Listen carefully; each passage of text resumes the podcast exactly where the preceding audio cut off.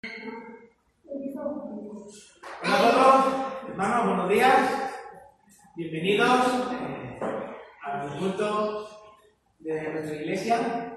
Y la verdad es que hoy es un día eh, que ya se empieza a ver un poquito de normalidad. Poquito. Poquito a poco ya se empieza a ver normalidad, porque hoy va, el, culto no va a ser, como visteis la semana pasada, los dos días atrás, en los que había un corte, había después eh, alabanza, luego un corte y el tiempo de la bienvenida y el tiempo de eh, la, exposición de la palabra. Hoy digamos que va a ser un culto como tenemos todos eh, conocidos y estamos acostumbrados. Hoy es eh, un culto de compartir, por eso también hay hermanos hoy presentes en edificio de la iglesia. Los que van a participar en la, en la exposición de la palabra y los que van a participar en, en la alabanza. Eh, quería leer el Salmo 95, quería leer el Salmo 95 y eh, le voy a pedir a Caleb que venga para que lo lea.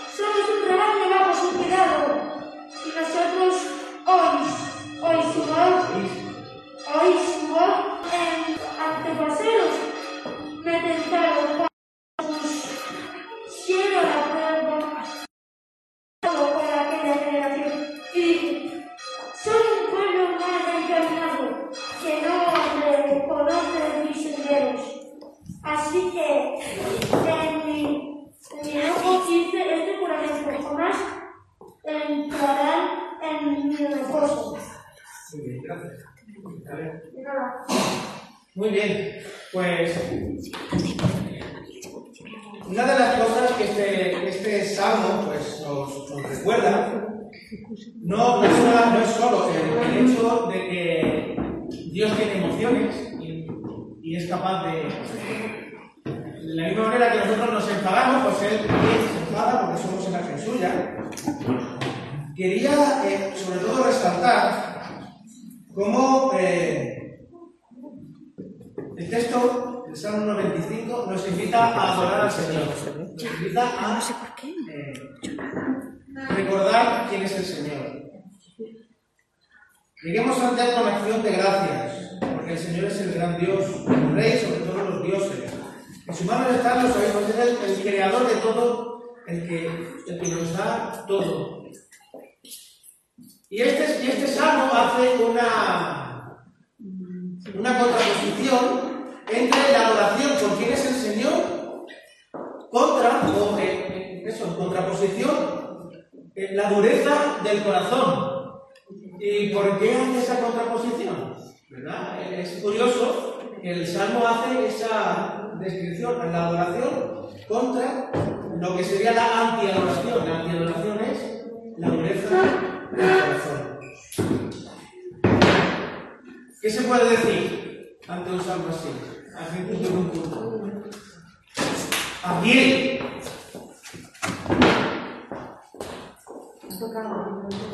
Mira a ver si sigue grabando eso.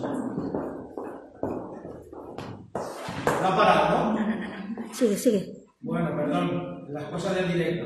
Sí. Bien, bueno, pues ¿qué nos invita el Salmo hoy? Pues a que tengamos un corazón realmente dispuesto a escuchar al Señor. Y si lo escuchas, pues no endurezcamos, no endurezcáis vuestro corazón, los que estéis en casa, los que estamos aquí, los amigos que nos podéis escuchar, los hermanos que nos vais a escuchar, no endurezcáis vuestro corazón. Así que Vamos a- a- a disfrutar del culto al Señor, no solamente pensando en que la palabra del Señor es lo que se va a predicar desde aquí, sino desde el, desde el minuto uno, la palabra del Señor se está predicando. Por eso, eh, vosotros habéis visto, yo no, yo no tengo por costumbre, después de hacer una lectura de la Biblia, decir hasta aquí la palabra del Señor. ¿Por qué? Una razón muy sencilla, porque la palabra del Señor no se acaba cuando se termina de leer el texto bíblico. La palabra del Señor en todo momento se está predicando desde el minuto uno hasta que se termina. Por eso no tengo la costumbre de decir hasta aquí la palabra del Señor, porque la palabra del Señor está en los cánticos que vamos a cantar, en, la- las predicaciones que vamos a escuchar, incluso en los anuncios, porque en los anuncios se ve el elemento práctico de cómo la palabra de Dios va transformando también nuestra comunidad y está en medio de nuestra historia, no solamente está en los domingos, está a lo largo de toda nuestra vida. Así que hermanos, voy a, voy a orar y cuando termine la oración voy a pedir al grupo de alabanza que tome su lugar y, y vamos a adorar al Señor. Señor, te, te damos muchas gracias por la oportunidad que nos da, Señor, de poder estar juntos, unos aquí y otros en casa, Señor. Te rogamos que nos, que nos, que nos bendiga, Señor, con tu presencia. Que no solo sea por decir, tener en mente esa frase de que cuando dos o tres están reunidos en tu nombre, No, es por conjurarte con unas palabras mágicas, es porque realmente, Señor, tú estás en medio de tu pueblo y te, y te agrada estar en medio de tu pueblo acompañándonos y adorando con nosotros al Padre. Gracias, Jesús.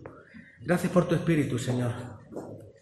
Ayuda a los hermanos que están en casa, que están pochitos, que están todavía eh, en situaciones dif- difíciles de salud, complicadas, que están tristes, desanimados. Ayúdalos tú, Señor. Que tu Espíritu Santo los reconforte y que tu iglesia, Señor, se levante a una acompañándonos los unos a los otros. Gracias, Señor, en tu nombre. Amén. Bueno,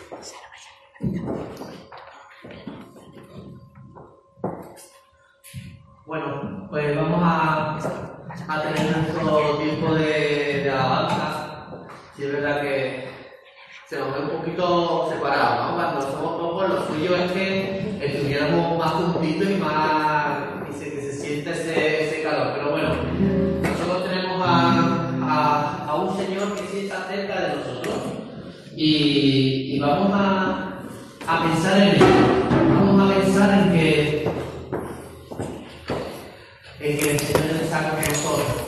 Lo sabemos, pero a veces no, no, somos, no traemos nuestra conciencia esa, esa realidad, no somos conscientes de esa realidad de que Dios está aquí y que podemos sentir si nos proponemos que hasta nos abraza y, y podemos incluso recordar eh, palabras de la palabra que nos dice a nosotros, con las cuales nos, nos anima. Por eso nosotros también podemos decir que Vida. Esta es una de las alabanzas que ya cantábamos en el retiro y, y vamos a, a recordarla.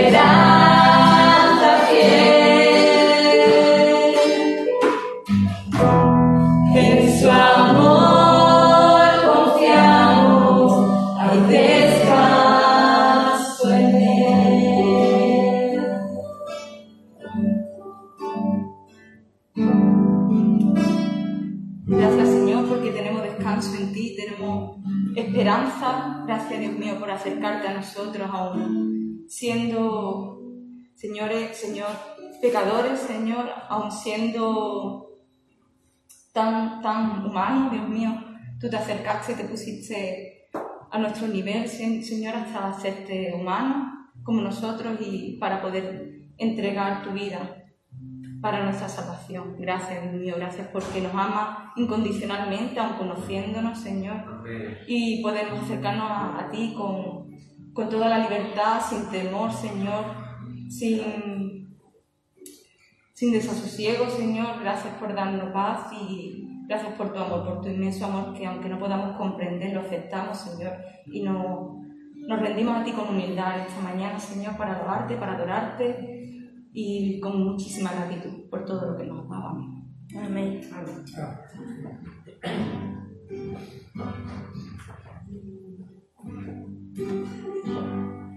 Amén.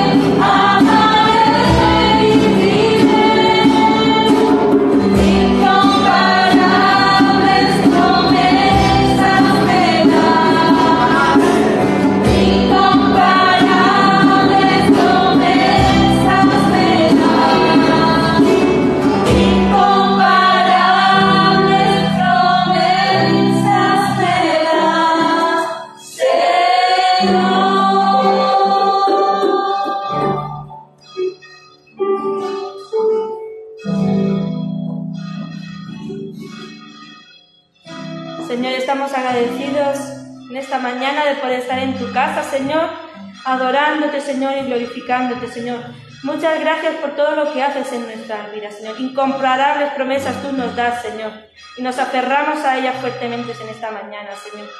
Gracias por este culto, Señor, que sea de tu agrado, Señor. Gracias por la palabra que va a ser predicada, Señor. Y te queremos dar gracias también por las ofrendas, Señor. Gracias por tu cuidado, tu provisión, Señor. Y queremos entregarte parte de lo que tú nos das, Señor. Gracias. Gracias, Señor Jesús. En el nombre de Jesús. Amén.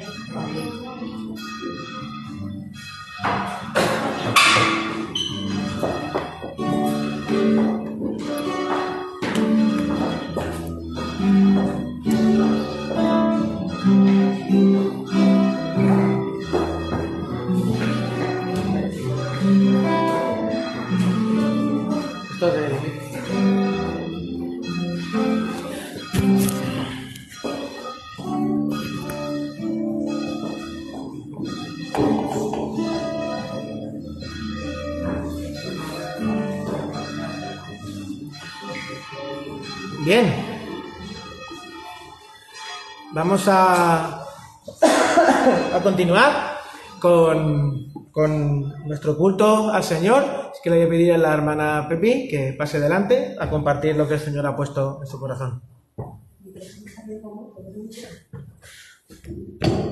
¿Mejor ahí? Vale. Gracias. Sí, bueno, supongo que sí.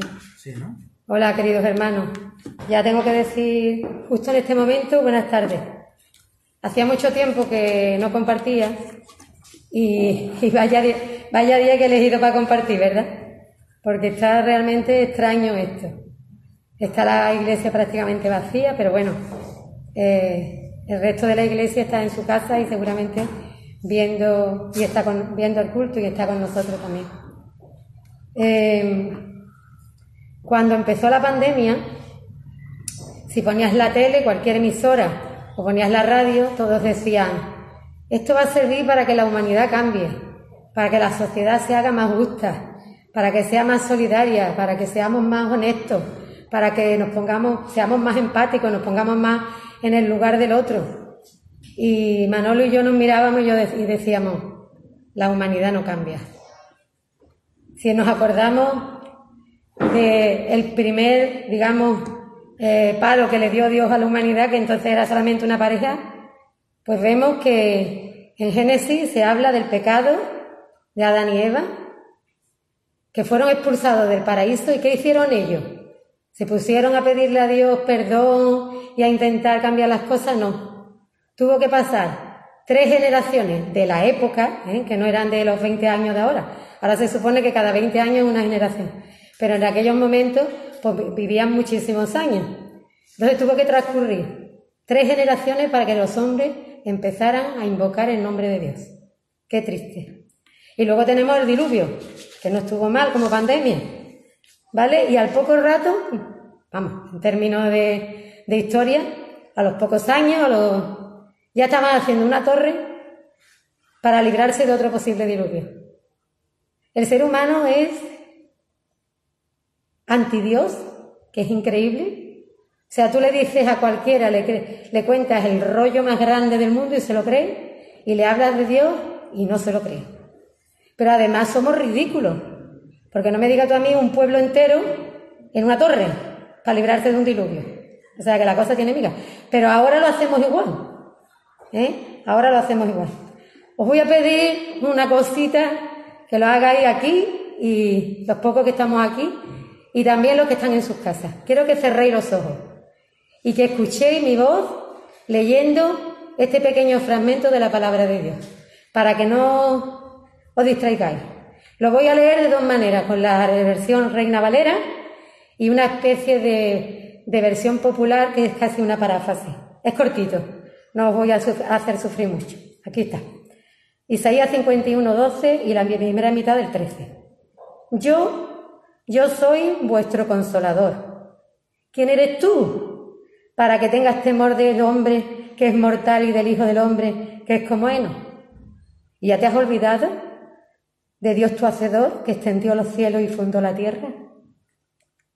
¿Cómo te atreves a tener miedo de simples mortales que son como tú y que están considerados como la hierba?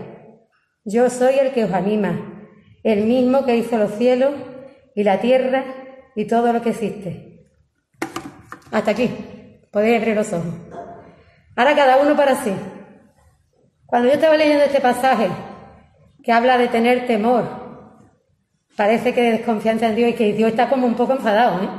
Porque las palabras, ¿quién eres tú? O sea, no estaba muy contento Dios aquí con, con la humanidad. ¿Alguno ha pensado en alguien? En algún hermano, alguna hermana, y ha dicho, y ha dicho, seguro que esto le viene como anillo al dedo. Bueno, yo las primeras veces, tengo que reconocer que yo las primeras veces también pensé en otras personas. Pero después de haberlo leído muchas veces y haberlo meditado, entonces, ¿quién eres tú, Pepi? Puse yo ahí mi nombre. ¿Quién eres tú, Pepi, para que tengas temor?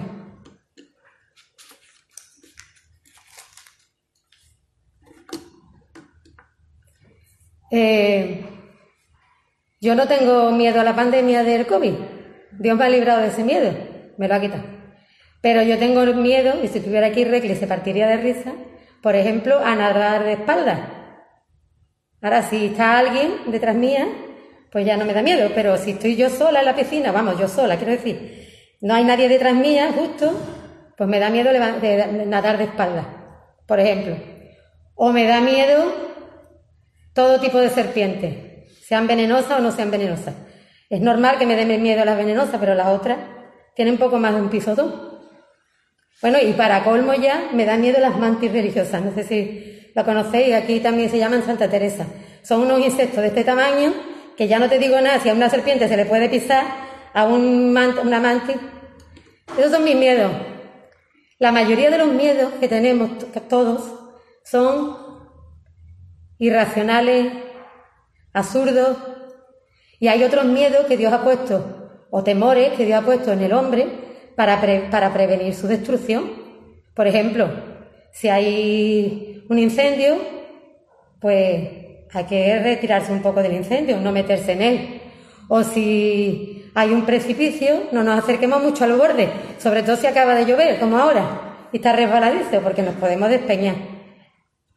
Pero, ¿pensáis que el texto se refiere a estos, a estos miedos?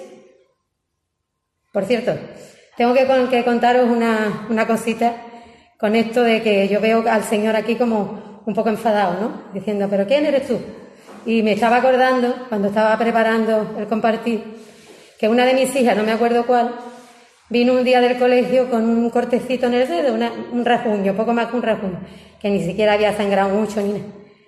Y venía desconsolada llorando. Y yo le digo, ¿pero qué te pasa? ¿Te duele? Dice, no, pero me han dicho los niños que se me van a salir las tripas por aquí. Y yo digo, bueno, pero ¿cómo se te van a salir las tripas por ahí? Por ahí no. Pero ¿y si se me sale? Digo, pero vamos a ver, ¿vas a hacerle caso a un niño que es como tú, que no tiene ni idea? ¿Y no le vas a hacer caso a tu madre que además es enfermera? Bueno, salvando las infinitas distancias, yo creo que Dios está un poco aquí diciéndonos, ¿en serio? ¿Te da miedo uno que es como tú? ¿Y no me temes a mí? ¿No te acuerdas de lo que he hecho?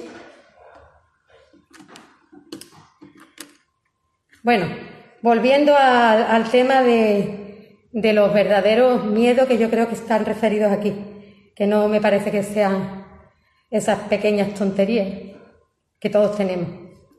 A ver, cuando yo eh, estuve a Saray, vivía en casa de los padres de Manolo. Y mi Manolo es el mayor de seis hermanos, entonces allí había niños y adolescentes. Y la cocina era pequeña y cada vez que entraba en la cocina yo veía un cazo con el, con el mango hacia afuera, una sartén medio olvidada y se me metió en la cabeza que se iba a quemar Saray. Tenía, yo había visto algunas quemaduras, en niños sobre todo, y estaba trastornada. No tenía, no tenía gozo, no tenía paz, estaba angustiada todo el tiempo. Y mientras estaba trabajando en Jerez, pues se me olvidaba un poco, pero cuando llegaba el momento de montarme en el coche y coger la carretera, siempre pensaba, me voy a cruzar con una ambulancia y va a ser mi hija que la llevan a, Sevilla, porque se trataban, las quemaduras importantes se trataban en Sevilla. Y, sí, y, un agobio, Entonces tengo que deciros que no teníamos móviles y teléfono, de lo único que, yo conocía, nomás que tenía teléfono Pepe y no estaba tan cerca. Así que estaba obsesionada. Tan obsesionada estaba que una vez estuve a punto de tener un accidente de tráfico por esta obsesión, porque nada más que pensaba en eso. Y en ese momento paré, le pedí perdón a Dios y le dije, Señor, quítame esto porque yo no puedo vivir así. Y el Señor me lo quitó. No es que me convirtiera en una madre irresponsable, pero me di cuenta de que nosotros podemos hacer lo que podemos hacer y el resto es de Dios. Y los, los creyentes nos tenemos que diferenciar en estas pequeñas cosas. ¿eh? No, no, no vamos por el mundo con alitas en los pies, flotando, ni somos eh, inmunes a nada, ni, ni, ni resplandecer aunque debería de resplandecer porque a Esteban le resplandecía el rostro, pero nosotros todavía no hemos llegado a ese grado de santidad. Pero en estas pequeñas cosas del día a día, ¿cómo yo voy a estar aterrada por lo que le puede pasar a mis hijas? Como si yo no tuviera a Dios. ¿Ya te has olvidado del Dios que hizo los cielos y la tierra? Yo creo que este tipo de, de miedo es al que se refiere el texto. Y quiero decirte a ti, cualquiera que tú seas, que no lo sé, si tienes un tipo de temor así, de esos que te quitan el gozo y la paz en el Señor, pídele a Dios que te ayude. Si necesitas más apoyo, pídele a la iglesia que te ayude. Y a lo mejor tú también puedes ayudar a otros. Porque estamos aquí para eso, para ayudarnos los unos a los otros. Pero ¿sabéis para lo que no estamos? No estamos para juzgar a los otros. No, para eso no estamos. Hay un, versículo en, romano, yo no sé griego, no he tenido ocasión de preguntarle a Rubén, pero en español empieza muy parecido a este versículo. En, eh, en Romanos dice, Romanos 8:14, ¿quién eres tú? ¿Cómo te atreves a juzgar al siervo ajeno? Tú eres siervo igual que él para su Señor está en pie o cae. Pero tú no puedes. Eso se nos está prohibido a los creyentes. No podemos juzgar a los demás. No podemos juzgar a nuestros hermanos porque son, tienen la misma categoría profesional. ¿Sabéis? Me acabo de acordar. A mí me llamaron a un juicio porque decían que había un cirujano que había hecho una cosa mal. Y, y estábamos allí esperando para entrar al juicio y yo llamé a, la, a la abogada que había sido enfermera y le dije, lo primero que va a decir el juez o el abogado defensor de él es que nosotros no tenemos categoría para enjuiciar la labor del médico. Experiencia, ojo, todos los del mundo, pero categoría profesional, ¿no? Entonces aquí me acuerdo de esto, ¿no? Y, nos dijeron, es verdad, os podéis ir, no hace falta que testifiquéis. O sea que, que yo estaba en la razón en ese momento. Nosotros no podemos, no podemos, está prohibido por el Señor, juzgar al hermano, a la hermana, porque son consiervos nuestros, son de nuestra misma categoría. Nosotros no somos señores, no somos mejores, somos iguales. Entonces no estamos para juzgarlos a ellos.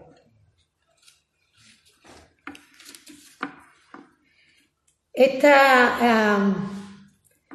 temor, hay pasajes en la Biblia que hablan de que este temor es por falta de conocimiento del Señor, por falta de, sí, de conocimiento, de ese conocimiento que nosotros predicamos, del conocimiento que, como ha dicho en, las últimas predicaciones nuestro pastor Rubén, eh, nace de la práctica, ¿no?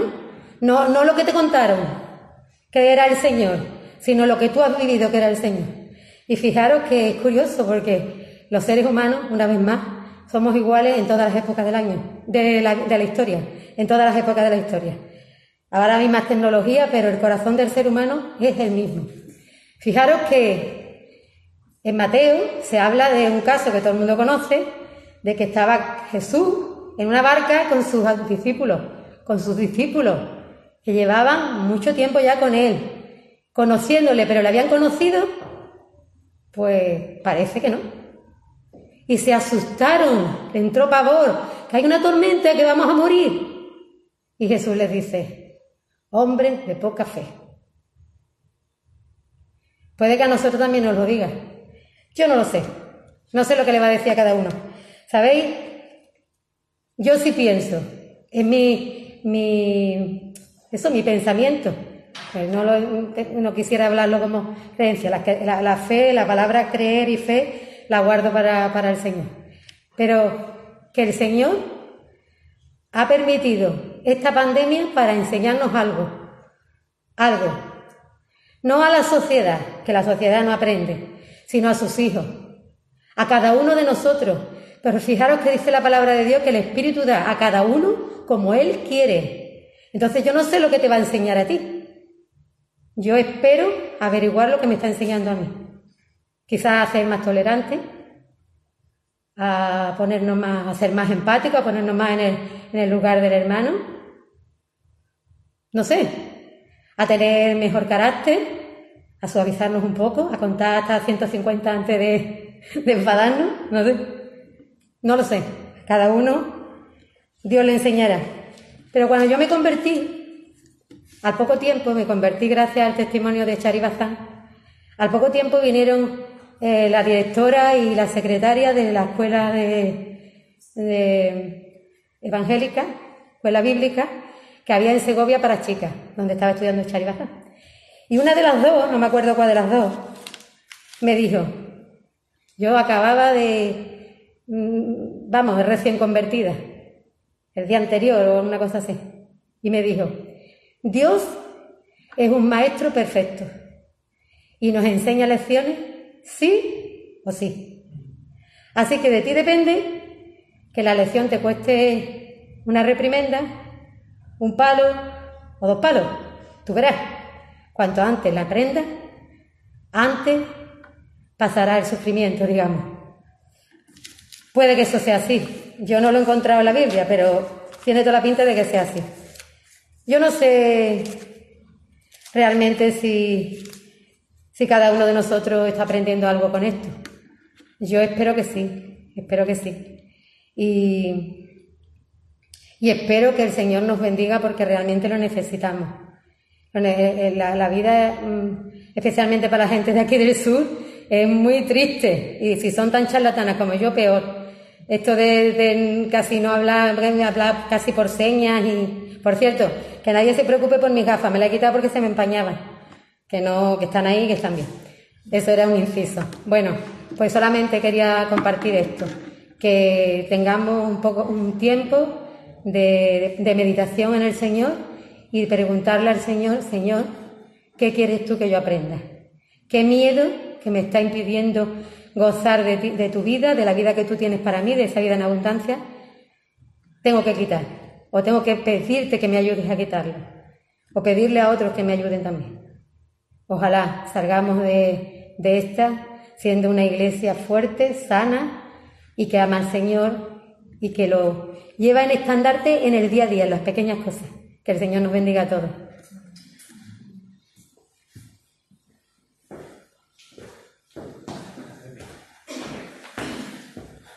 Ahora le voy a pedir al hermano Jan que salga adelante, viene a compartirnos un, una reflexión de la, de la palabra.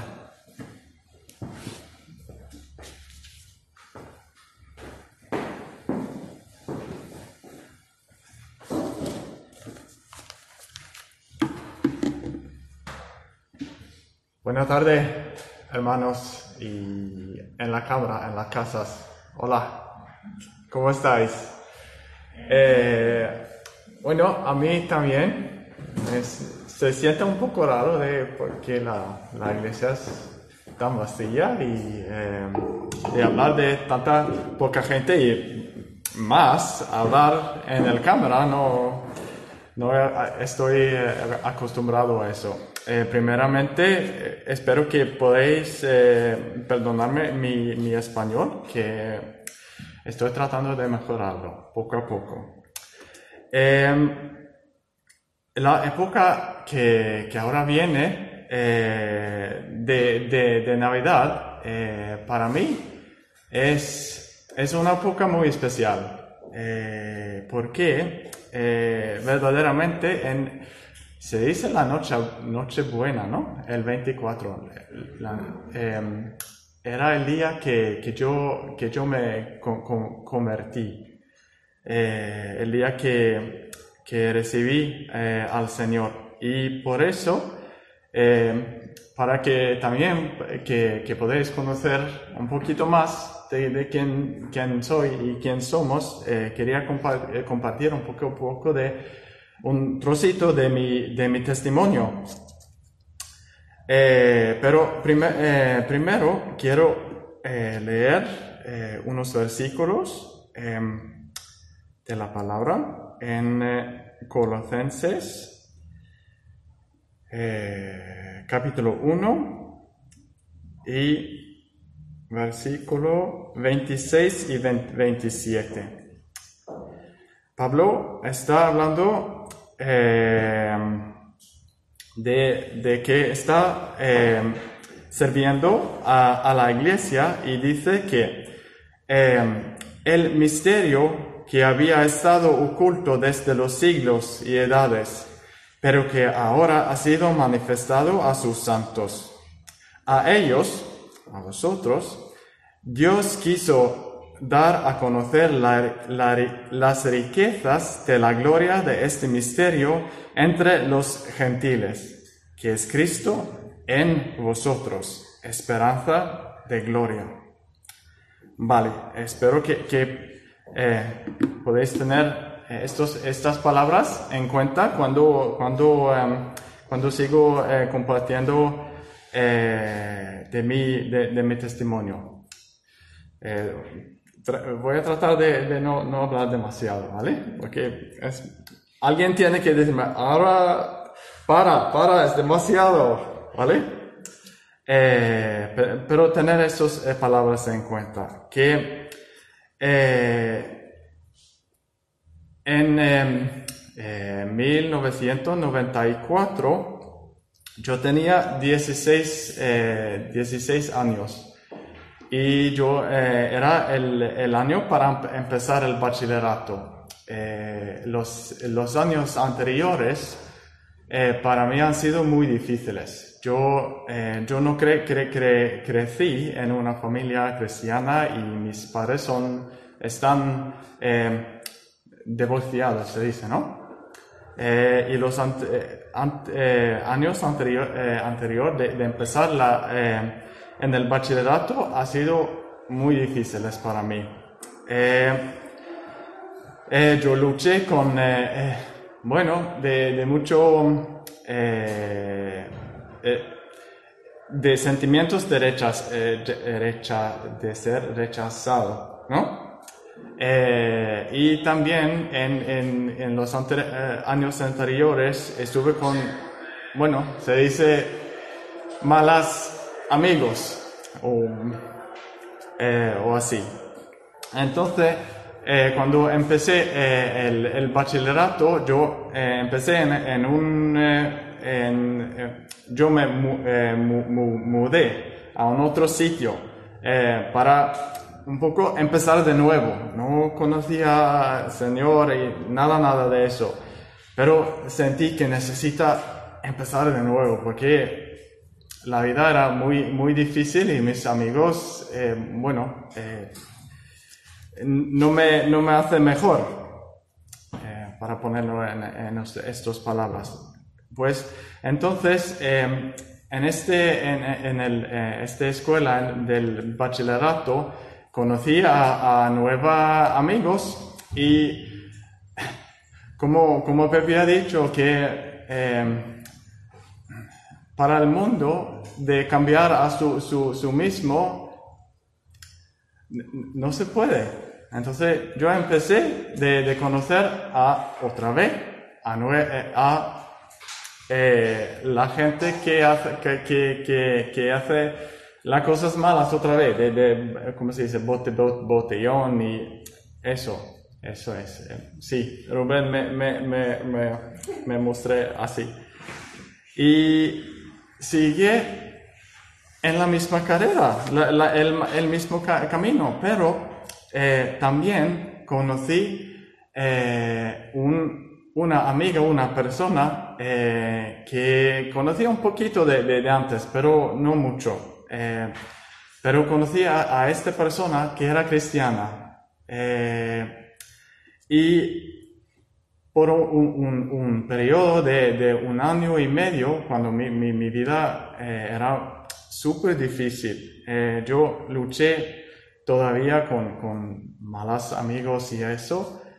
Eh, ella siempre ha, eh, sido ahí a mi lado, no, no, no como relación, como una relación de amigos, ¿vale? Eh, a veces compartí de su fe y hablamos de eso, pero a mí, eh, del, del inicio, me ha pa- parecido un poco extraño, por- porque estos pensamientos de Dios y Jesús era algo muy, muy extraño para mí. Eh, pero eh, lo que eh, la cosa era que yo en ella yo vi algo que, que, que no tenía yo.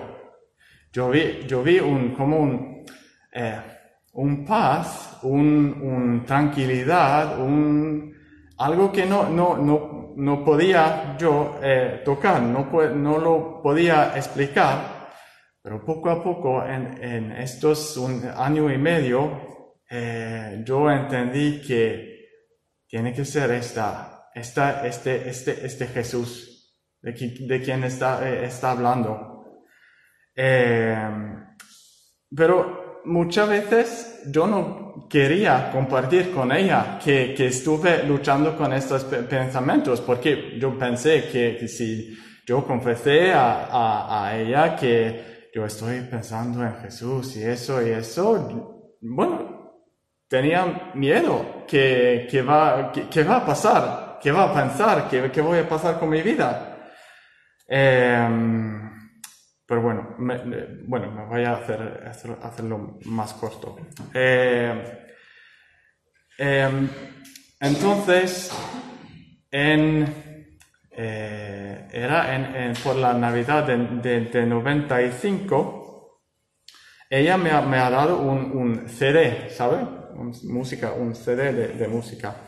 Eh, y Em, era la noche, Nochebuena que he dicho eh, antes em, y por suerte o por coincidencia estuve eh, solo en la casa, la casa de, de, de, mi, porque yo cre- crecí, con- solamente con mi madre y mi, mi, mi hermana. Pero ellos ah, se fue a un, bueno, a un tío, no, no me acuerdo, pero yo estuve sola en, la casa y mi amiga me ha dado es- este regalo. Y yo tenía mis sospechos que eso es algo de este cristianismo algo y tenía miedo para abrirlo co- con, con la familia. Entonces yo, yo, ¿cómo se dice? Yo ha tomado la, la, la, eh, la, la oportunidad de abrirlo en, en, en, en solo, ¿vale? Entonces yo puse este, este, mm, este CD y eh, hay un, un frase en este, mm, eh, bueno, eh, y una de las canciones, eh, hay una frase que me, voy a, lo he traducido esta mañana. Em, hay una frase en, en esta canción que, que ha dicho que el Hijo ha venido y te has quedado atrás. Y claro, habla de, de- que, que- Jesús va a, regresar y que los creyentes se va, eh, al cielo, ¿no? Y esta frase, el Hijo ha venido y te has, te- tú te has eh, quedado atrás. En un, no sé cómo se explique, pero en un milisegundo o algo, yo entendí que eso no, eso no va a pasar. Yo no quiero eh, quedarme atrás cuando, cuando, eh, cuando, cuando regrese Jesús. Y en este momento, eh, porque bueno, de, de este, el, el mes anterior, eh, ha, ha crecido el fe en mí. Yo sabía muchas cosas. Y entonces, bueno, quizás tenía la fe, pero no tenía la confesión, ¿sabe? Pero en este momento he dicho al Señor que yo no quiero quedarme atrás, yo quiero eh, ser tuyo, yo quiero estar un cristiano, yo quiero eh, recibirte, Señor. Y después, y todas las, las sensaciones que, que, que, que ha venido en este, este momento, yo eh, después lo, he describido como, eh, como regresar a casa, ¿sabe? Cuando, eh, cuando has estado en un viaje o yo no sé, y, y regresas a casa es como, por fin, en casa, ¿sabe? Es tu sitio, es tu, donde tiene tu, tu paz, ¿sabe? Y claro, sabemos que estamos cada uno, no solamente nosotros que, que ya estamos cristianos, que creyentes, cada uno están hechos para, para, para conocer a Él, tener Él en su, en, en su vida. Entonces, ese era el sentimiento de, de regresar a casa. Ahora puedo descansar. Estoy en, en, en de lo que estuve preparado de, desde mi nacimiento. ¿Me entendéis? Vale. Em, y bueno, entonces, ¿qué, ¿qué quiero decir con eso? ¿Y qué quiero, quiero decir con, con las palabras que, que, que, que leí? leí ¿Cómo? Leí. Leí. leí eh, anteriormente que eh, eh, yo lo lo leo otra vez el 27, Colosenses 1, 27. A ellos, o a nosotros, a nosotros, Dios quiso dar a conocer las riquezas de la gloria de este misterio entre los gentiles, que es Cristo en vosotros. Este misterio que Cristo vive en nosotros. Cristo vive en, ti. Y viendo mi, mi, mi, testimonio, viendo, es que, como, como he dicho, que yo vi algo en mi amiga que no tenía. Es decir, que yo vi a Cristo en ella. Y con eso yo, eh, bueno, no solamente en, en la, la época que, que, viene ahora, pero siempre que eh, quiero animaros, ser un amigo, ser un amigo. Si, si tenéis, bueno, yo creo que, que tenéis amigos que no con, conocen al Señor, eh, ser un amigo, porque Cristo vive, vive en nosotros y, y, y a través de, de, de tu vida, quizás no siempre viene a la iglesia o, o, a una actividad o algo así, pero Cristo vive en ti y puede conocer a, Él a través de ti, porque es, es lo que ha pasado conmigo. Eh, eh, sí, eso era, eso era lo que, que quería compartir con, con vosotros, eh, ser un amigo, porque Cristo vive en ti y eh, a veces, como, como he dicho, que, que no, inicialmente no compartí, compartí mucho con, con, mi amiga de, mis pensamientos, lo que ha pasado por dentro de mí. Entonces, tener paciencia también, orar y estar ahí. Eh, eh, y, y pues, tu, tu, tu, amigo, tus amigos, tu, tu, vecina o no sé quién eh, pueden conocer a Él a través de tu vida. Vale. Ya. Gracias. Que Dios os bendiga. Gra Gracias, Jan. Ahora le voy a pedir a, a mi tío que pase aquí delante, por favor, Tito. Y él va a terminar ahí ya concluyendo nuestro tiempo de compartir. Adelante. El tiempo, el tiempo que necesites, pero bueno, que a, la a la una nos vamos. Bueno, venga, a los ni cuarto nos vamos, ya lo que tú decidas.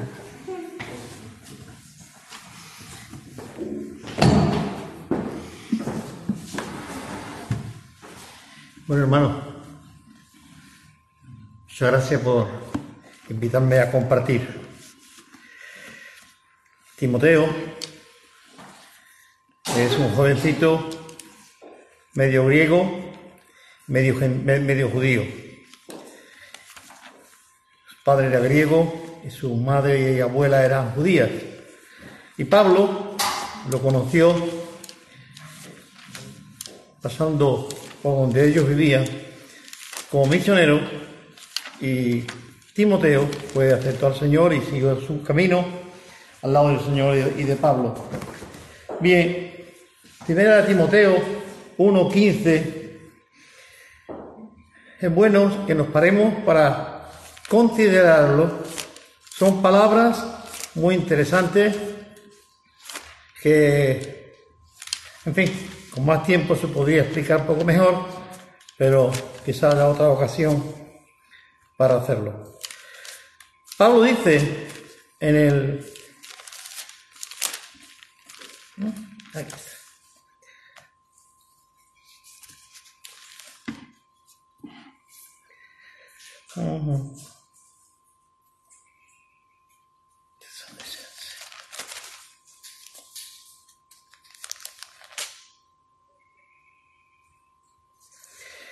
14 y 15 dice, por la gracia de nuestro Señor Jesucristo, eh, fue más abundante en la fe y el amor que es en Cristo Jesús.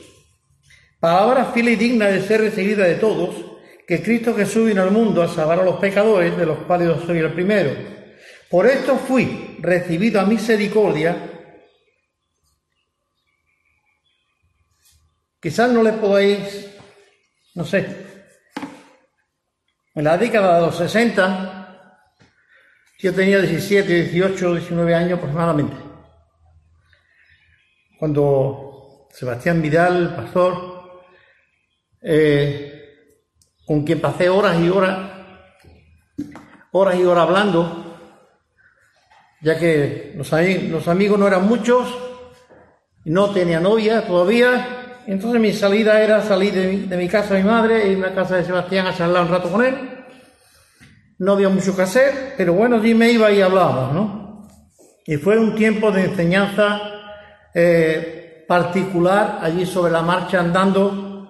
A veces salíamos a pasear, a veces quedábamos en casa de la abuela Rosario, allí hablando. Y una de las cosas que yo pude entender es que Pablo era un joven, no sabemos la edad que tenía, no sabemos si era casado o era soltero, pero sí era un joven y Pablo lo puso de responsable de una iglesia que era Éfeso. La, la juventud es un tiempo en el que tenemos hambre de todo.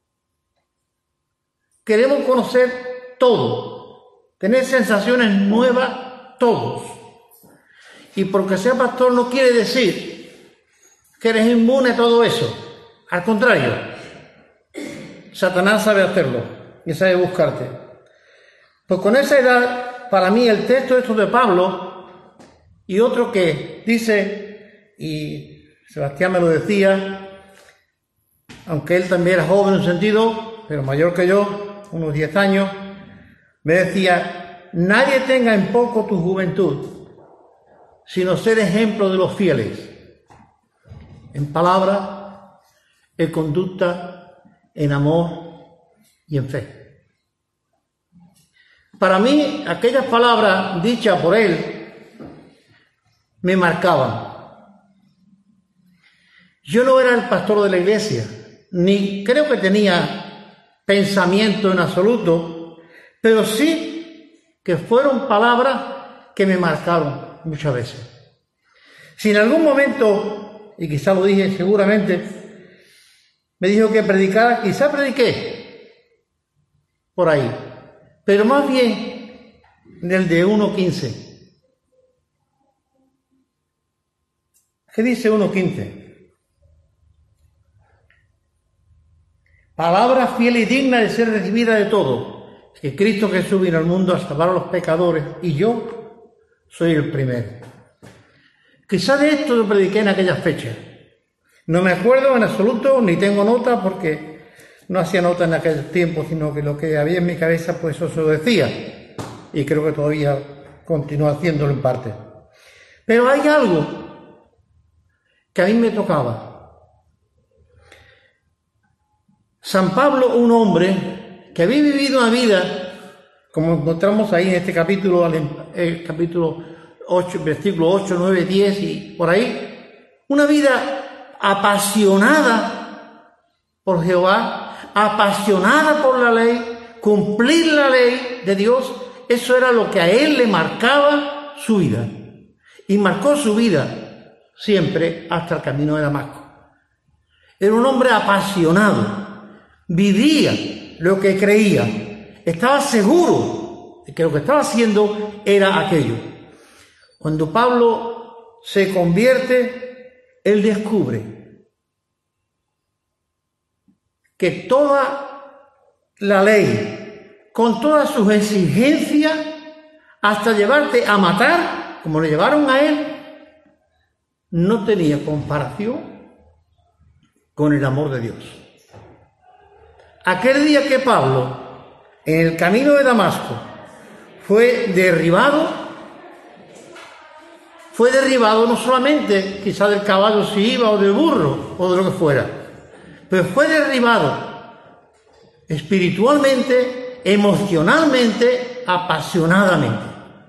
Allí se rompió todo el esquema de Pablo para convertirse en un hombre, no voy a decir eh, miedoso, pero sí en un hombre que se había encontrado de cara a cara con el que él, de alguna manera, seguía apasionadamente con Jehová, el Señor. A Pablo le partió el alma cuando él le pregunta a aquel hombre que él vio, ¿quién eres? Y le dijo, yo soy Jesús, a que tú persigues. Pablo se quedó muerto. Pablo se quedó mudo. Pablo no tenía argumentos ninguno para decirle a él, yo no te persigo a ti, persigo a un grupo de hombres, loco. Pablo se rompió por dentro, fue derribado hasta el suelo y Pablo allí cambió el rumbo de su vida. Bueno, Señor, ¿qué quieres que haga? Y ahí empieza la vida de Pablo. Bien, con esto como base, Pablo está hablando a su siervo Timoteo, su mm, discípulo Timoteo, mejor dicho, y Pablo le está diciendo, joven Timoteo, eres el responsable de esta iglesia de Éfeso, donde estaba el gran templo de Diana de los Efesios, donde cuando Pablo empieza su ministerio en Éfeso, se hace una revuelta de cientos no sé de miles, pero de cientos de hombres gritando por dos horas sin parar. No sé cómo quedarían fonéticamente, pero dos horas gritando grandes Diana de los Efesios. El templo mayor que había en aquella fecha por todo Grecia y Turquía era el templo de Diana de los Efesios. Era un bosque de columnas, 127 columnas con 20 metros de alto cada una inscripciones por todas partes. Aquello era una de las siete maravillas del mundo, según nos, dicen. Ahora, Pablo conocía aquello, conocía la tendencia del pueblo, conocía cómo funcionaba la gente. Le dice Pablo a Timoteo, Pablo, Timoteo, una cosa te digo, que puede ser como sea la gente, puede ocurrir lo que ocurra, pero yo te digo una cosa, que palabra fiel y es esta que te estoy diciendo. Lo que tú has creído, lo que a mí me, dijeron cuando iba para Damasco, son palabras fieles, palabras verdaderas, palabras que por 20 o 30 años, no sabemos la edad que tenía Pablo en esta fecha, a Pablo le había servido, habían marcado su vida, había impactado todo su ser. Pablo o Timoteo, estas son palabras fiel y dignas, palabras verdaderas, palabras que no cambian. Si Dios te ha dicho que basta contigo, basta contigo, Timoteo, digna de ser recibida.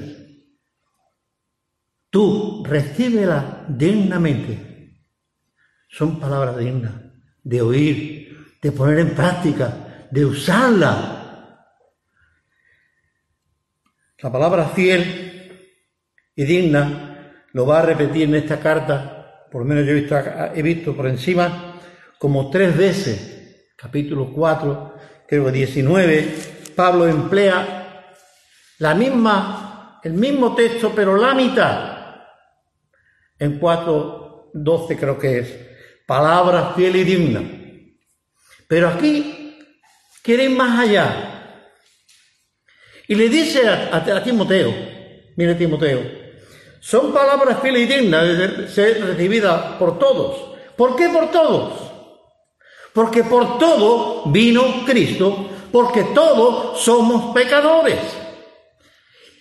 Y podéis imaginar al gran apóstol Pablo, hablándole a su, a su, a su alumno, a su discípulo Timoteo, o a su hijo, como él emplea otro término, y entre todos esos pecadores, Timoteo, no lo dude, yo soy el primero. ¿Cómo recibiría Timoteo estas palabras? que tú eres el primero, profe, que tú eres el primero de todos los pecadores. Tú que has recorrido el mundo conocido con el Evangelio, transformando vida con el Evangelio, y tú me dices que eres el primero. Bien, una de las cosas que podemos ver los superpastores los super misioneros, los super, los super, en todo esto los hay.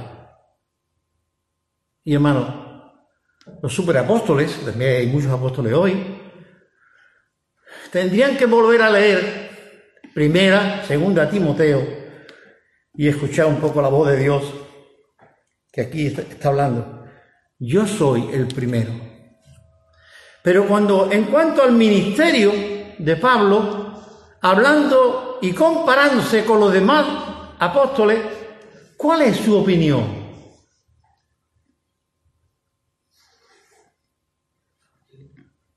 Yo soy el menor de todos los apóstoles, porque yo cometí un pecado que ellos no cometieron. Yo perseguí la iglesia de Dios.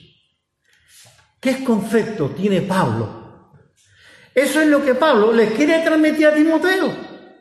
Timoteo, te pongo al frente de una iglesia con muchos conflictos y tiene ahí a la diosa Diana. Cuidado. En Turquía y Grecia nos adoraba otra diosa mayor que Diana. Bien, ten cuidado con tus palabras, Timoteo. Ten, cuidado. Palabra a ver si yo lo veo porque...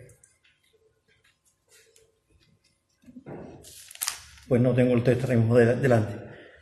Ser ejemplo de los fieles en palabra, en amor, comportamiento, no me acuerdo ahora mismo del texto perfectamente porque no lo apunté. Si alguien lo tiene y lo puede decir, Timoteo, ten cuidado. Pero ten cuidado de ti mismo, hay un, libro escrito por Esther Martínez, que estaba allí dando una conferencia. Esther Martínez escribe, ten cuidado de ti mismo. Y se está yendo por otros derroteros. Pero cuidado, Timoteo, tú eres una piedra angular aquí ahora en Éfeso. Tú tienes aquí ahora palabras dignas y fieles de dar al mundo. Éfeso tiene que ser transformado por la palabra fiel y digna, pero tú considérate el menor de todos, porque al que se humilla, Dios lo va a ensalzar, y a los que se ensalzan serán humillados. Todo el testimonio del que se ensalza será derrotado, porque no es para la gloria de Dios. Pablo le está enseñando a Timoteo, Timoteo, nunca te creas, nunca te lo creas, por mucho que te digan, por no te lo creas, que eres ni el mejor, ni tú te sientas, no, no, Timoteo, los grandes son los que saben humillarse. Varias veces le dice, el tema está en la palabra. Pablo les quiere enseñar a Timoteo, y con estas palabras nos lo va a decir a nosotros. Son palabras fieles y dignas, porque transforma. Esas palabras que Pablo le dijo a Jesús en el camino de Damasco, cambiaron de tal forma su vida, porque allí él descubrió que todo lo que la ley le había marcado fue destrozado por el impacto del amor de Dios.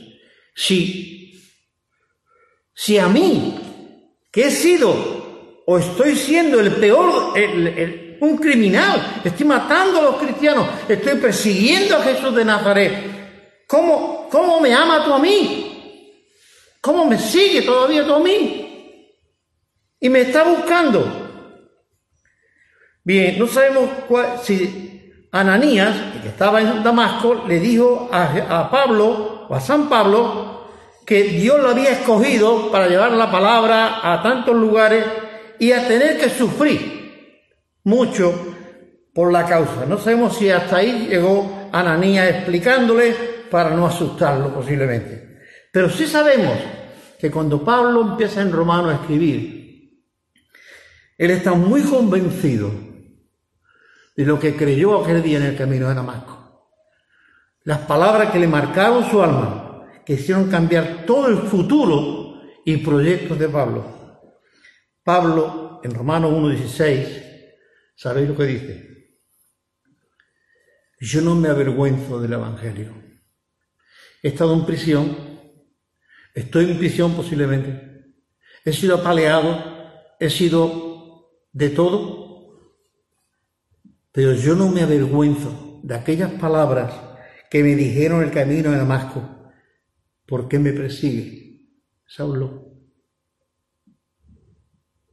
¿qué te ha hecho? Y el amor que Dios le puso en su corazón hizo que Pablo saliera de lo más hondo que se encontraba. Dios le levantó, le puso en un lugar, le dio un conocimiento, le dio un testimonio, le dio una palabra, le dio una pasión, la misma que antes tenía por Jehová y por la ley, esa pasión ahora se eh, marca en otro punto, es en Jesús, el mensaje el mundo que te rodea tiene que ser convencido de pecado como yo he sido convencido. Si he sido el peor de todos y Dios me ha salvado a mí, ¿cómo no va a poder salvar a los demás? Ese convencimiento Pablo tenía dentro. Y eso es lo que Pablo quería inculcarle a Timoteo, que estaba en una ciudad muy perversa, pero que allí estaba siendo un testimonio. No te crea otra cosa. Timoteo, tú estás aquí para dar testimonio del Evangelio. No predique otra cosa que tú no experimentes. No predique otra cosa que tú no sientas. No predique otra cosa que te digan. Predica lo que Dios te dice y ha puesto en tu alma. Si eso no es así, estamos falseando el Evangelio. Pablo recibió un mensaje de Dios quiero que me sirva. Y Dios puso palabra en la boca de Pablo, delante de reyes, de príncipe y de quien fue, fuera. Y pudo llegar hasta el puntito casi de que aquellos reyes de estando presos en, en Judea, no, pero sí ahí al ladito, le dijo, por poco me persuade a ser cristiano, Pablo, ten cuidado, por poquito. Sí, qué, qué, qué convencimiento de palabra, qué, qué pasión, Las palabras son huecas muchas veces. Si no te sale del alma y la gente nota cuando las palabras salen del alma o salen simplemente de la boca. Quería dejar esto, tenía más cosas, pero bueno, el tiempo es corto y hay que dejarlo. Simplemente decir que Dios nos ha puesto en un lugar quizá no tan apasionado como Éfeso, ni donde la gente grita por dos horas, aunque en el Rocío gritan por más horas que aquí, y que quizás que en, que en Éfeso, pero sí le digo que el mensaje es el mismo. Si Dios salvó, te salvó a ti, con lo que tú eras,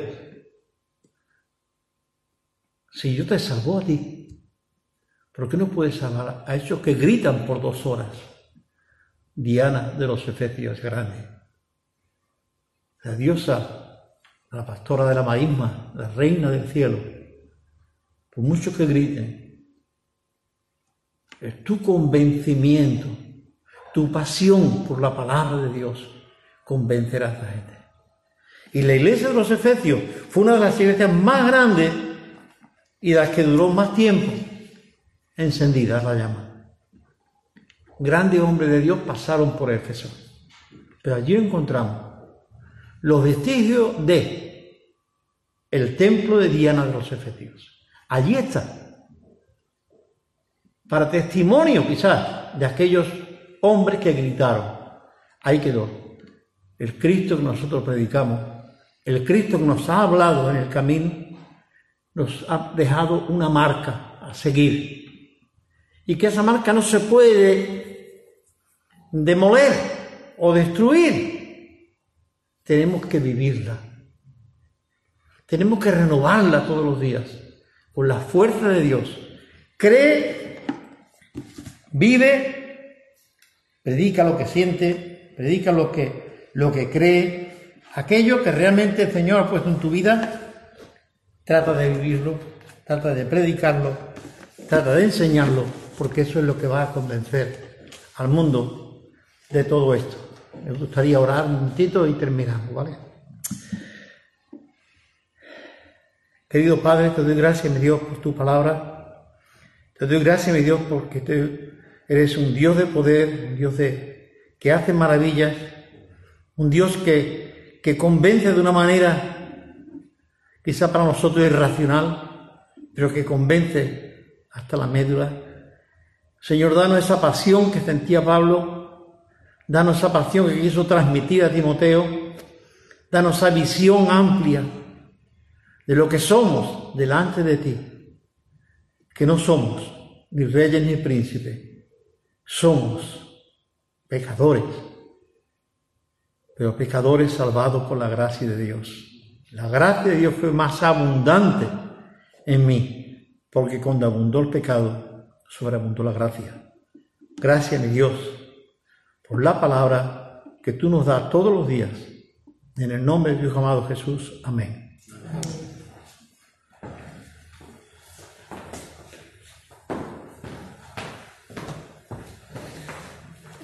Muy bien. Yo tengo que confesar que estoy eh, gratamente sorprendido por cómo el Señor ha ido dirigiendo eh, el culto, como os decía. Empezamos leyendo el Salmo 95, en el que el Señor nos invita, el salmista nos invita a ir, acercarnos al Señor y contrapone la adoración con respecto a un corazón duro. Y el Señor en, todas las intervenciones nos ha hablado de, de hecho he hecho un, o sea, no voy a predicar, pero simplemente es para cerrar, porque los predicadores tienen tendencia a predicar y yo no quiero hacer eso ya. Eh, como Pepe al principio nos hablaba del temor y los cambios, ¿no? Cómo eh, el mundo no cambia, solo puede cambiar con el poder del Señor. Eh, que hay temores con los que lidiamos temores cotidianos que necesitan realmente ser transformados por el Señor y tenemos que permitir que Él nos, nos, nos, traiga la paz. Y como Jan buscaba esa paz, un chico no creyente, en busca, en busca de algo, en busca de su casa, de encontrarse en, en su hogar. Eh, y cómo la amistad de una persona creyente lo discípulo, la amistad de una persona creyente lo discípulo. Yo eh, escuchaba a Jan y, por último también a mi tío eh, el texto que dice, la fe viene por el oír y el oír y el escuchar, el poder escuchar a Dios por su palabra. Y no hay mejor palabra que la que está escrita en nuestros corazones y cómo el mundo puede leer en nuestras vidas. Y luego, pues, como mi tío fue discipulado por Sebastián desde su juventud. Muchas, eh, eh, cuanto más tiempo pasa, más me doy cuenta que eh, todo lo que sucede en la vida no es fortuito, no es cuestión de suerte ni nada de eso. He utilizado la palabra a veces causalidad. Esa palabra, pues bueno, sí, es muy bonita y tal, pero mm, ¿qué a mi tío lo llevó Sebastián, que no tenía muchos amigos? Pues es posible, pero da igual. Que ya sus amigos no le ayudaban a ser mejor, ¿vale? Como Dios, las circunstancias hacen, Dios hace que las circunstancias guíen a las personas a donde deben ser guiadas. Por eso, no endurezcáis el corazón, como dice el Salmo 95, no endurezcamos el corazón. Vivamos con pasión y así podremos vivir la transformación que el Señor quiere de nosotros que el Señor quiere de nosotros, porque para eso vino, no solamente para que fuéramos un número más en el cielo, sino para que fuésemos personas renovadas y pudiéramos vivir, porque Él nos ama, Él nos ama. Bien, quiero concluir con una oración, ¿de acuerdo? Y, ya pasamos a concluir el tiempo de la palabra, que no el culto, sino el tiempo de la palabra, eh, cerrar con una, con una oración. Señor, te agradecemos el poder... eh, el poder estar juntos, sobre todo, Señor, y pero no dejo, no dejo, Señor, de mm, eh, asombrarme, alucinar, flipar, Señor, de cómo tu Espíritu Santo, Señor, guía a cada persona a una misma verdad y una misma unidad, Señor, de que en ti, Señor Jesús, está la respuesta de que realmente, de lo que el corazón del ser humano necesita. Gracias por eh, haber permitido que tu palabra haya sido hoy eh, expresada de- con esta diversidad, porque tu iglesia es diversa, hay diversidad de dones, hay diversidad de todo, Señor, pero con todo y con eso eh, hay una unidad, porque tú eres el que reina en, este, en esta iglesia, Señor. Te rogamos que tú lo hagas en cada una de las iglesias que dicen ser iglesia y predicar tu palabra, Señor. Porque como muy bien también comentaba mi tío Pepe, Señor, hay, hay lugares en los que no se predica tu palabra, sino que se predica la palabra de un hombre que se cree más que tú. Así que, Señor, te rogamos que tú nos ayudes como iglesia a centrarnos en ti, papá, a centrarnos en tu palabra, Señor Jesús, y a poder sentir la guía de tu Espíritu Santo, Señor. Gracias por permitirnos formar parte de tu familia, por ser tan bueno y porque a pesar de nosotros tú sigues derramando, Señor, cada día en nosotros tu amor y tu misericordia. Gracias. Cuida de los hermanos que están en casa, Señor, y ayúdanos todos a ser la iglesia que tú quieres que seamos. En tu nombre, amén. Eh, ayer, como bien sabéis, ayer, no, ayer no, el viernes, se- eh, la iglesia eh, ha recibido 1.200 y algo de kilos de comida para poder eh, seguir ofreciéndola a las personas que lo necesitan. Los que estáis en casa, si conocéis alguna familia que esté en una situación de dificultad o vosotros mismos estáis en una situación de dificultad, pues sin ningún temor, aquí estamos para ayudarnos, porque somos la familia. Así que sin ningún temor, sin ningún problema, eh, conmigo, con Miriam, con, con, quien tengáis eh, el momento, la confianza y eh, la iglesia podrá ofrecer la ayuda que tiene para, bueno, salir del bache, porque al fin y al cabo nuestra, nuestra vida no está aquí, sino está mirando para allá, ¿verdad? Mirando para el Señor. Eh, quería dar las gracias a los hermanos y a los amigos que estuvieron ayer, ayer, solo con ayer, ay, El viernes, estuvieron el viernes descargando eh, la furgoneta. Porque vin- vinieron algunos hermanos y algunos amigos que nos pudieron echar una mano. Porque 1200 kilos en 20 minutos. Se descargó, ¿no vi? Nada, súper rápido. Eh, también eh, dar las gracias al Señor, y además de forma pública, porque según la información que tengo, la mayoría de los hermanos que estaban enfermitos con el COVID y tal, están bastante bien. La mayor, todos en su casa.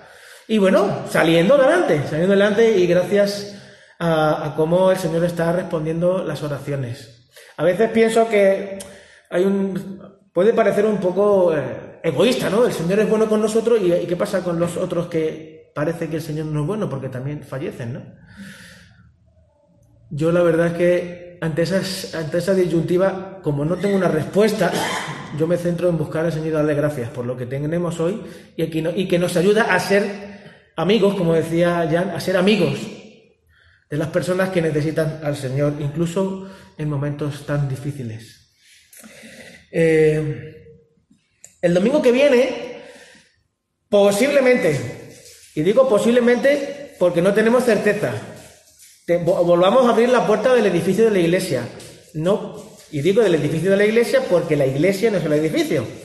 La iglesia son las personas que forman esas piedras vivas con las que se desarrolla y, hace, y, se, y se edifica la iglesia. Así que, pero ya iremos informando para ver un poco cómo va el tema de los contagios en Lucas porque estamos fatal. Eh, Somos, claro, lo- lo- la cabeza de Andalucía. Así que, en función de cómo vaya el tema de los contagios, pues vamos, eh, evaluaremos el abrir las puertas o, o no, ¿de acuerdo? Y eh, quería, si no hay ningún anuncio más, uno. ¡Ah! ¡Vente! Se me olvidó que esta mañana lo hablamos y se nos pasó. que bueno, ya se puso en el grupo de la iglesia, pero para quien no lo sepa, se han recogido en la iglesia, han sido 147 cajas en la iglesia, que hemos recibido de otras iglesias y de algunas personas que se han acercado. Son unas cuantas menos que el año pasado. Unas cuantas. No voy a decir. Pero bueno, también es verdad que está el online. Entonces, eh, en total, en toda la provincia de Cádiz se han recogido 1.605 cajas. 1.605 cajas. También es verdad que son unas poquitas menos que el año pasado, pero gente nos confirmaba que, que, mm, le venían diciendo, no, no, yo es que ya la he hecho por online. Lo han hecho por online. Entonces, las, las cifras totales serán, pues, mm, no sabemos. En unos días nos, nos darán la información, pero súper agradecidos porque tal como está la situación, hemos recogido muchísimas cajas, muchísimas cajas. ¿eh? Así que vamos a llegar a muchísimos niños, y vamos a provocar sonrisas y transmitir el amor de Dios a muchísimos niños. Así que muchas gracias por, por la colaboración y el año que viene más y mejor. Bien. Quería decir, porfa, que nos hemos volado sin permiso y, y, es- y- ¿Qué qué? No, no, Tomás y yo estamos aquí que no teníamos que estar. Pero, pero, pero. Quedáis, quedáis certificados. Bueno, es, es, es, una, es una broma, es una broma, lo de esto es una broma, ¿eh? Por si acaso. Eh, si no hay, nada más que decir, quería concluir con un texto que, eh, como estoy hoy muy emocionado, la verdad es que estoy, el, el culto de hoy me ha emocionado mucho. Este te- eh, la verdad es que me, mm, pues estoy eso, con la lágrima fácil, ¿vale? A ver si lo encuentro.